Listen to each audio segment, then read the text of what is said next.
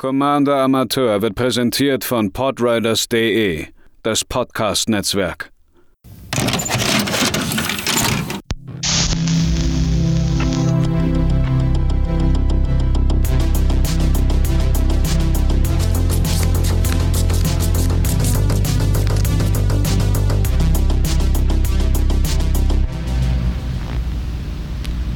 Einen wunderschönen guten Tag, liebe ZuhörerInnen, hier bei einer weiteren Ausgabe von Commander Amateur.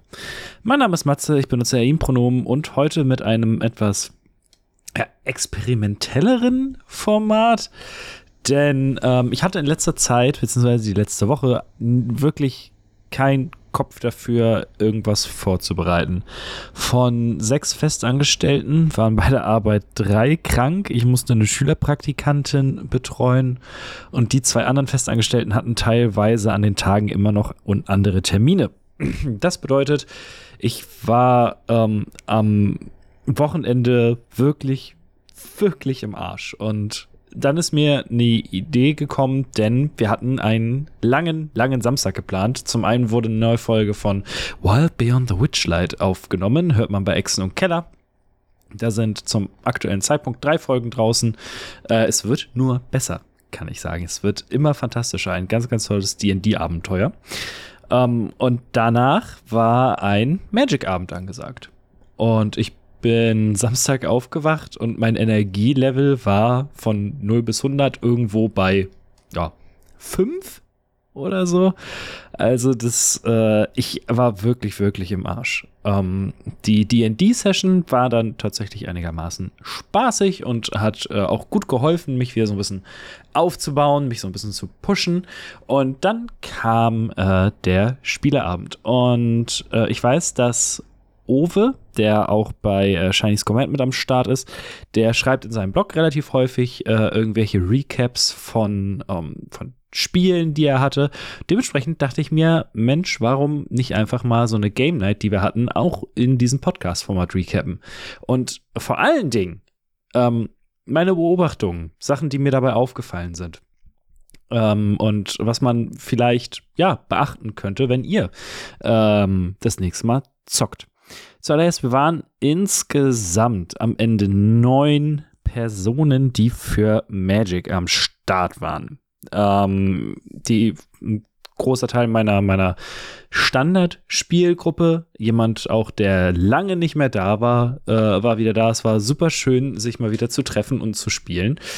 Und drei der Leute hatten bisher eher wenig Kontakt mit Magic, beziehungsweise ähm, eine Person hat sehr lange nicht gespielt, eine andere Person hat sehr, sehr, sehr lange, äh, ich glaube knapp 20 Jahre oder so, nicht mehr gespielt.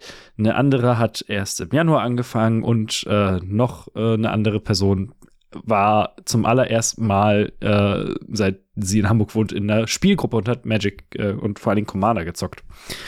Und das war dann schon durchaus spannend zu beobachten. Und wir hatten dann dementsprechend zwei Pots und äh, in dem einen Pot war dann eine der, der Anfängerin und die hat äh, dann sehr viel erklärt bekommen. Ähm, wenn man mit zwei Pots, also acht Personen an einem Tisch sitzt, muss man schon versuchen, sich zu konzentrieren, denn äh, es wird sehr schnell sehr laut und man sitzt nun mal am gleichen Tisch. Äh, die, die, äh, ich habe jetzt auch nicht einen elendig langen Esstisch. Es ist schon eine schöne Tafel, aber mehr als acht Leute wird halt auch echt eng. Äh, geht eigentlich nicht.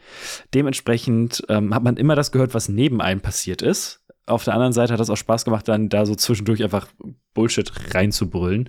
Aber man musste sich ja trotzdem auf sein eigenes Spiel konzentrieren. Aber so hat man mitbekommen, was äh, halt bei Magic echt krass anstrengend ist.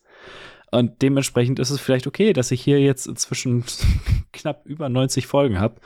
Ähm, erklären, wie das Spiel funktioniert, ist nichts, was man eben mal so nebenbei machen kann. Es gibt so viele Dinge zu beachten, so viele, so viele Feinheiten, die einem erst auffallen, wenn man auch Sachen erklärt. Dann Dinge, die man für verständlich nimmt, wie zum Beispiel, wenn ich eine Kreatur einsetzen möchte, dass ich nicht ihre Mana-Kosten nochmal bezahlen muss, nachdem ich sie gespielt habe. Das klingt jetzt für diejenigen, die schon lange in Magic drin sind, wie, ja, natürlich, warum sollte man das auch tun? Aber für Leute, die keine Ahnung haben, wie dieses Spiel funktioniert, ist es vielleicht sogar logisch, da stehen ja die Mana-Kosten drauf. Ich habe es bezahlt, um sie auszuspielen. Vielleicht muss ich diese Mana-Kosten nochmal bezahlen, um sie zu aktivieren. Gerade wenn keine der Karten auf der Hand irgendwelche zum Beispiel aktivierten Fähigkeiten haben, die extra Mana-Kosten, äh, extra Mana-Kosten haben. So zum Aktivieren. Ähm, wodurch man sich dann vielleicht ableiten könnte, okay, äh, vielleicht ist hier was anders. Und das sind alles so Dinge, die man die man eigentlich nicht so auf dem Schirm hat, wenn man Leuten Magic erklärt. Und das war dann äh, in unserer Gruppe. Ich war dann mit, äh, wie gesagt, äh, einer Person, die lange nicht mehr Magic gespielt hat. Die andere hat erst vor kurzem angefangen und äh, die dritte Person im Pod war, äh, hat auch Modern und alles gezockt, aber hatte noch keine, keine richtige Playgroup hier in Hamburg und ähm, hatte einfach eine kleine Auswahl an Commander-Decks dabei, die er normalerweise mit Freunden spielt, über Spelltable.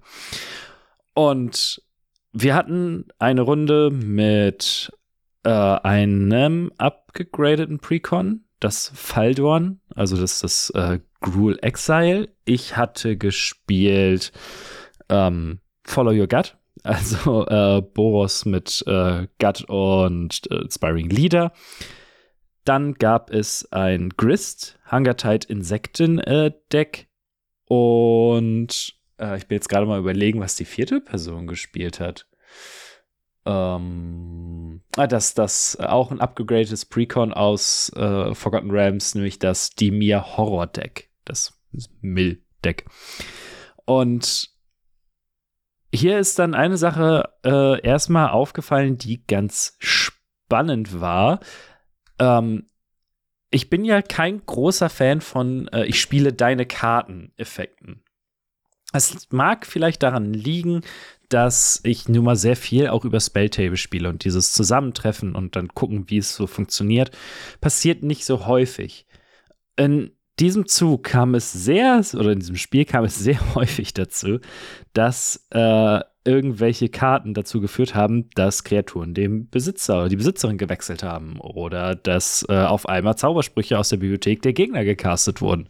Und das hat Spaß gemacht. Das hatte so einen kleinen, keinen Chaos-Faktor, der aber nicht übertrieben war. Und äh, vielleicht muss ich da meine Einstellung ein bisschen äh, ändern und gucken, wenn es halt so kleinere Sachen sind, da bin ich da fein mit. Dazu gehört zum Beispiel What of Wonders, äh, ein Artefakt, was vier Mana kostet und für vier Mana würfelt man D20 schickt die äh, Karten aus der Bibliothek der Gegnerin ins Exil, bis man, bis jeder ein Instant oder Sorcery hat. Der Rest wird reingemischt. Und je nachdem, was man auf dem W20 würfelt, darf man äh, eins, zwei oder alle drei von diesen Zaubersprüchen spielen. Und der wurde nicht so häufig eingesetzt, wie ich es vermutet hätte. Ich glaube, drei oder viermal dafür, dass der sehr, sehr, sehr viel länger liegen geblieben ist. Und ähm, aber jedes Mal, wenn der eingesetzt wurde, war am Tisch so ein, oh, das ist jetzt aber ätzend, dass du das hast. Und ähm, solange es halt in diesem freundlichen Banter bleibt, ne, ist ja auch alles fein. Und das war eine coole Sache. Das heißt, Wand of Wonders äh, sollte man vielleicht auch für Is It Spellslinger Decks oder sowas auf der Pfanne haben. Äh, das macht schon sehr viel Spaß und ist eine coole Karte und äh, beraubt den Gegnern jetzt auch nicht so krass ihren Ressourcen, was ja dann immer mein Ding ist, wo ich mit ein bisschen hadere. Dann war es auch ganz äh, spannend zu sehen, wie neuere SpielerInnen zum Beispiel auf Planeswalker reagieren. Ähm, Grist ist, äh, kann sehr mächtig sein, hat auch eine sehr wilde Fähigkeit äh, mit Selbstmill und so weiter und so fort. Mm, und sobald das Ding ähm, lag, waren bei mir ein bisschen die Alarmglocken an, dass ich geguckt habe, okay, auf, welchem auf welcher Loyalität ist das so? Und äh, die anderen beiden waren aber immer so, nö, wir treten ins Gesicht, lü, ähm, was am Ende dazu geführt hat, dass ich meistens durch Grist äh, irgendwie auf die Schnauze bekommen habe. Ähm, aber das hat, ja, also die, dieses am Tisch erklären, was jetzt vielleicht gerade äh, das Problem sein könnte, ist eine Sache, die man in Pots mit Leuten, die noch nicht so lange dabei sind, die man vielleicht noch intensiver betreiben müsste. Äh, nun war es in dem Fall so, dass einfach ich vor allen Dingen damit ein Problem hatte. Dementsprechend habe ich das auch nicht so wirklich gemacht. Und ähm, aber man war dann trotzdem nett genug, um zu sagen, ich habe hier jetzt einen Haufen Enchantments, die sind alle sehr, sehr gut. Ihr solltet vielleicht das hier oder das hier als erstes zerlegen. Und ähm, ich hatte, ich war sehr, sehr froh. Denn ich habe es geschafft, relativ früh im Spiel Rebel Rousing zu legen. Das äh, Enchantment, was deine, An also wenn man mit Kreaturen angreift, macht man so viele Citizen-Token. Und wenn man zehn hat, darf man die äh, Karte im Refugium, heißt es auf Deutsch, habe ich jetzt gelernt, äh, aus dem Exil wirken. Und äh, ich habe es geschafft. Es hat sehr verhältnismäßig lange gedauert, aber es gab irgendwie drei Boardwipes oder so, wie es halt in so einem Spiel äh, gehört. Aber mein Boros-Deck hat erstaunlich schnell wieder aufgebaut. Ich hatte immer genügend Karten auf der Hand und ähm, ich habe es letzten Endes geschafft, da äh, die Karte darunter zu spielen und dann wurde der Wand of Wonders eingesetzt und es gab ein äh, in Garrick's Wake, wodurch all mein Board sofort wieder zerstört wurde. Yay. Und hier ist dann aber eine Sache, die mir jetzt wieder aufgefallen ist. Ich habe das, das äh, Follow Your Gut Deck ja aus Kram zusammengebaut, den ich hier zu Hause hatte. Ich habe, ich hatte Mondrak gezogen. Ich hatte Rebel Rousing noch hier rumliegen. Und das waren dann alles Karten, die da natürlich reingelaufen sind, die sehr viel Spaß machen. Und das Deck funktioniert unfassbar gut. Also es ist wirklich, wirklich spaßig und witzig. Aber wenn man nach einem, nach einer anstrengenden Arbeitswoche und nach einer langen D&D-Session, die ging, glaube ich, vier Stunden oder so, anfängt Magic zu zocken, merkt man vielleicht, kopfmäßig bin ich jetzt nicht so ganz auf der Höhe. Ich habe Goblin Bombardment im Deck und hatte es draußen und habe, glaube ich, drei oder viermal einfach verballert, dass ich es draußen habe und hätte mit meinen Token doch noch einiges an Schaden machen können. Als in Garrick's Wake gezündet wurde, hatte ich, glaube ich, 14, 15 Kreaturen oder so da rumliegen. Und äh, anstatt die in Goblin Bombardment zu opfern, war ich einfach, ja klar, jetzt ist sie tot. Und das war so eine Sache, wo ich dachte so, ah, vielleicht nicht so clever. Es war jetzt nicht auf einem Level, wo ich mir denke, ich habe mir jetzt hier ein Aristocrats-Deck gebaut und habe eh keine Ahnung, welche Trigger jetzt alles passieren. Aber es war einfach wirklich, wirklich dumm. Hier vielleicht dann wichtig, man sollte sich nicht allzu lange darüber ärgern es passiert einfach. Und äh, dementsprechend, ja, ist doof, aber Leben geht weiter. Es ist nur ein Magic-Spiel. Dann äh, ist es spannend zu sehen, wie äh, manche Leute mit ihren Commandern umgehen. Denn äh, die Person, die vor, ja, jetzt zwei Monaten angefangen hat mit Magic, ähm, hatte hat zum allerersten Mal mit vier Leuten gespielt und war mega happy. Das war super witzig, hat ihr mega viel Spaß gemacht und äh, fand das auch super cool. Ähm, aber was man gemerkt hat, äh, wie gesagt, es wurde Faldorn gespielt und man kann ja, äh, man kriegt ja immer Wolf-Token, wenn was aus dem Exil gespielt wird und für ein farbloses Tappen, Karte abwerfen, schickt man die oberste Karte ins Exil. Das hat sie, glaube ich, nicht einmal eingesetzt. Und das, obwohl sie dann äh, zum Beispiel Tabländer auf der Hand hatte. Und da kommt dann auch die, äh, das größte Problem, was ich hier schon häufiger angesprochen habe, vielleicht zum Tragen Commander ist nicht unbedingt ein Format, was EinsteigerInnen freundlich ist, wo viele Leute äh, auch leicht überfordert sind.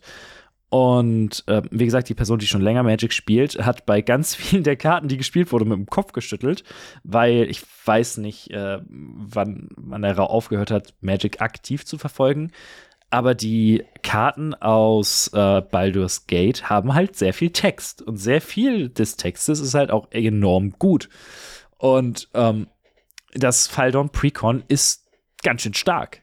Also das konnte, äh, da, ich komme gleich noch zum zweiten Spiel in, kürzer, kürzerer Form, das konnte sehr leicht mit allem mithalten, was wir aufs Feld geschmissen haben und äh, hat am Ende, hat es gewonnen? Ich weiß es gerade gar nicht mehr. Ich glaube, ja. Ähm, sie hat am Ende gewonnen. Und das war etwas, wo er bei jeder Karte, äh, ne Falschi heißt es, glaube ich, was äh, Exile-Sprüche kopiert, wo er da einfach nur saß und einfach mit dem Kopf geschüttelt hat, weil ich meinte, ja, je mehr Text, umso besser. Äh, meinte, ja, nee, damals war das noch anders. Je mehr Text, umso schlechter. Und äh, das war schon spannend zu sehen. Das bedeutet aber auch, dass diese Karten aufgrund ihrer Komplexität nicht sonderlich zugänglich sind für die Leute, die eben ja, eigentlich damit anfangen und die sich denken, ich kaufe mir ein vorgefertigtes Deck, offiziell von Wizards of the Coast, das wird schon passen, damit werde ich umgehen können. Und gerade, gerade das Exil ist dann halt so eine Zone, wo man sich denkt, ah, ist jetzt vielleicht nicht so Einsteigerin freundlich. Aber wie gesagt, es war ein cooles, cooles Spiel, hat auch einigermaßen lang gedauert. Und ähm, mein Deck hat das gemacht, was es tun sollte. Ich war am Ende als erstes draußen. Wie gesagt, ich war dann aber auch sehr durch und ich hätte das alles noch in die Länge ziehen können, hatte ich aber auch wenig Lust drauf. Und anstatt dann die Insekten, die mich angegriffen haben, abzuschießen, habe ich gesagt, gut, fuck it. Ich bin jetzt tot. Wir wollen noch ein zweites Spiel machen. Passt. Das zweite Spiel äh, habe ich dann Tetsu rausgeholt, den ich ja neulich noch mal so ein bisschen umgebaut habe mit neuen Karten und allem drum und dran. Hatte eine gute Starthand, war eigentlich ganz, äh, ja, guter Dinge. Neben mir saß ein äh, Tasigur-Deck. Äh, was da drin war, kommt gleich noch. Äh, dann wurde ähm, Ixal, heißt, glaube ich, die Kreatur aus dem Absam Precon aus All Will Be One und Faldorn ist zurückgekehrt. Ähm, es lief einigermaßen. Ich hatte meine Equipments draußen. Ähm, ich habe Tetsu gespielt, das war alles gut. Faldon hat wieder schön langsam aufgebaut. Excel hatte am Anfang vor allen Dingen nur schwarzes Mana, war ein bisschen schwierig. Und äh, das Sultai-Deck hatte sich innerhalb von, ich glaube, drei Zügen irgendwie drei oder vier Fetchländer in den Friedhof geschmissen, um Tasigor rauszuholen. Äh, was am Ende nicht wirklich relevant ist, weil darum ging es nicht. Ähm,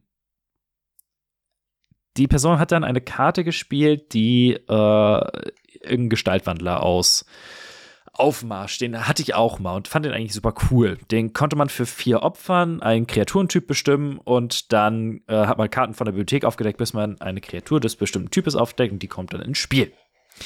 Und das, da ging bei mir natürlich sofort die Alarmglocken an, weil Sultai und so ein Bullshit, das könnte jetzt schwierig werden und habe das auch gesagt, so müssen wir gucken. Und hätte ich anders gespielt, hätte ich das Ganze auch verhindern können. Ähm, ich habe es nicht geschafft, Tetsu rechtzeitig Eile und Death Touch zu geben, um diese Kreatur abzuschießen. Was dazu führte, dass es, glaube ich, ein Turn 5 rausgetuterten Koma, The Cosmos Serpent, auf einmal auf dem Feld war. Und Währenddessen hat äh, die Person neben mir das gesamte Deck fast aufgezeigt, weil es irgendwie die fünfte Karte von unten oder so war. Und da waren dann Dinge drin wie Consecrated Sphinx und Villainous Wealth und im Grunde genommen ein Sultai Good Stuff Deck. Und das war schon, ähm, das war ein bisschen beängstigend. Und als dann Koma lag, war für mich klar, das wird hier jetzt sehr, sehr eng. Ähm, und witzigerweise, äh, das Faldor-Deck ist trotzdem sehr gut abgegangen und ohne Koma wäre das Spiel auch deutlich kürzer gewesen.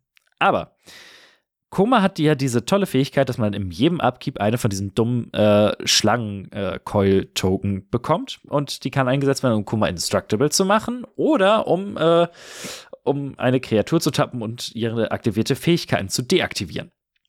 Das wurde am Ende dazu benutzt, um eben alle, äh, alle Kreaturen des Faldon-Decks runterzutappen. Währenddessen hat Excel einigermaßen ein bisschen Poison gemacht. Ich glaube, wir waren am Ende auf acht oder so bei einer Person und bei einer anderen auf fünf. Äh, hat also durchaus gut funktioniert, aber man hatte nie die, von da aus das Gefühl, da kommt jetzt sehr viel Druck. Ähm, das war dann eher Sultai und Faldorn und Faldorn wurde vom Sultai in Schach gehalten. Währenddessen hat Sultai langsam aber sicher das, äh, seinen Vorteil rausgespielt, weil es natürlich immer mehr von diesen Colts waren, die man theoretisch hätte einsetzen können. So. Ähm, und hier kommen wir zu einer Karte, bei der ich denke, ich weiß, ich glaube, sie war im Precon drin. Wenn nicht, äh, hat er sie da reingedacht und ich denke mir so, uh, ist vielleicht jetzt keine Karte, die man in so einer Runde spielen sollte, gerade mit äh, AnfängerInnen. Culling Ritual ist eine Karte, bei der ich mir nicht sicher bin, in welchem Power-Level man sie spielen sollte. Äh, für drei oder vier Mana äh, ist eine Golgari-Karte und zerstört alle Karten, alle bleibenden Karten mit Mana, also nicht Land, bleibende Karten mit Mana, Value zwei oder weniger. Und man bekommt dann Mana erstattet in Höhe der Karten, die zerstört wurden. Zu diesem Zeitpunkt hatte ich Tetsuo draußen. Ich hatte ähm, äh, zwei Equipments, die zwei und ein Mana gekostet haben, zwei Rocks und einen, ähm, ich weiß gar nicht, wie der Monkey aus Kamigawa heißt, der sich auch equippen kann, aber der war auch draußen und kostet ein rotes. Das heißt, am Ende hatte ich nur noch Tetsu. Und ich hatte zwei Handkarten. Und äh, die äh, Person mit dem Culling Ritual hat auf einmal sehr viel Mana, konnte sich Kram wieder aus dem Friedhof holen und so weiter und so fort. Und das war der Punkt, an dem ich aus dem Spiel war. Wirklich.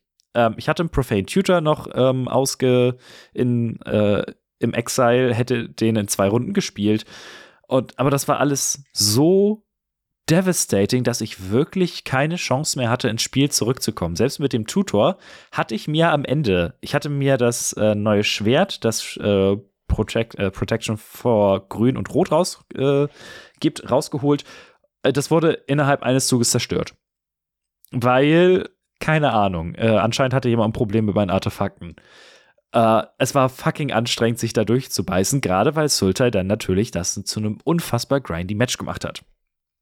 Ähm, zwei Sachen noch dann aus dem, aus dem Spiel ähm, zum Thema Komplexität eines, äh, eines, ja, eines Precon-Decks.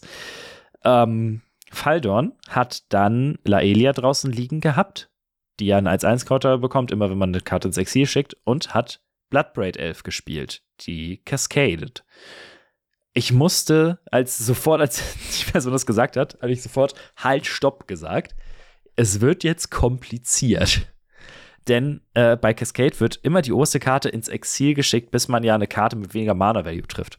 Das heißt aber, dass jedes Mal Alien plus 1 plus 1 Counter für jede Karte bekommt, die man aufdeckt durch den äh, Trigger. Und ähm, als ich das erklärt habe, wurden die Augen der Person immer größer und war so, was zur Hölle passiert hier jetzt? Ist ein sehr schöner Magic-Moment, aber wenn man mit einer Anfängerinnengruppe äh, da sitzt, ohne jemanden, der das weiß, ist es natürlich sehr, sehr schwierig. Ähm, ich hatte dann, weil ich wirklich einfach draußen war, ähm, ich hatte noch einen Embercleave auf der Hand und habe damit einmal XL abgeschossen. Yay, ich habe das getan. ich habe einmal das getan, was mein Commander tun soll. Das war cool. Aber ähm, ich habe mir dann zur Aufgabe gemacht, einfach zu gucken, was die unterschiedlichen Trigger sind und worauf jetzt die Personen achten sollen. Und das haben die beiden, die relativ neu im Spiel sind, haben sich bedankt am Ende und meinten, das war mega cool und das hat super geholfen. Und das ist dann vielleicht eine Sache, die man, die ich persönlich mitnehme. Jetzt aus diesem Abend, äh, selbst wenn man nicht im Spiel ist, es gibt immer Möglichkeiten, sich zu beschäftigen, wenn man nicht das Handy in die Hand nimmt. Meins war der, die Lebenspunkte-App, deswegen ging das eh nicht. Aber um dann zu gucken, wie kann ich hier jetzt noch unterstützen, dementsprechend, es gibt immer was zu tun. Ich hoffe, dieses seltsame Mini-Format hat euch einigermaßen gefallen. Äh, wird auch nicht so häufig vorkommen, weil, wie gesagt, so häufig trifft man sich nicht in, in Person zum Zocken, leider. Aber es war schön, mal jetzt so ein bisschen darüber zu ramblen, ein paar Gedanken darüber sich zu machen und einfach, äh, ja, das, was man draus mitnimmt. Äh, einfach hier mal ins Mikrofon zu quatschen. Wir hören uns beim nächsten Mal wieder und bis dahin habt noch eine schöne Zeit.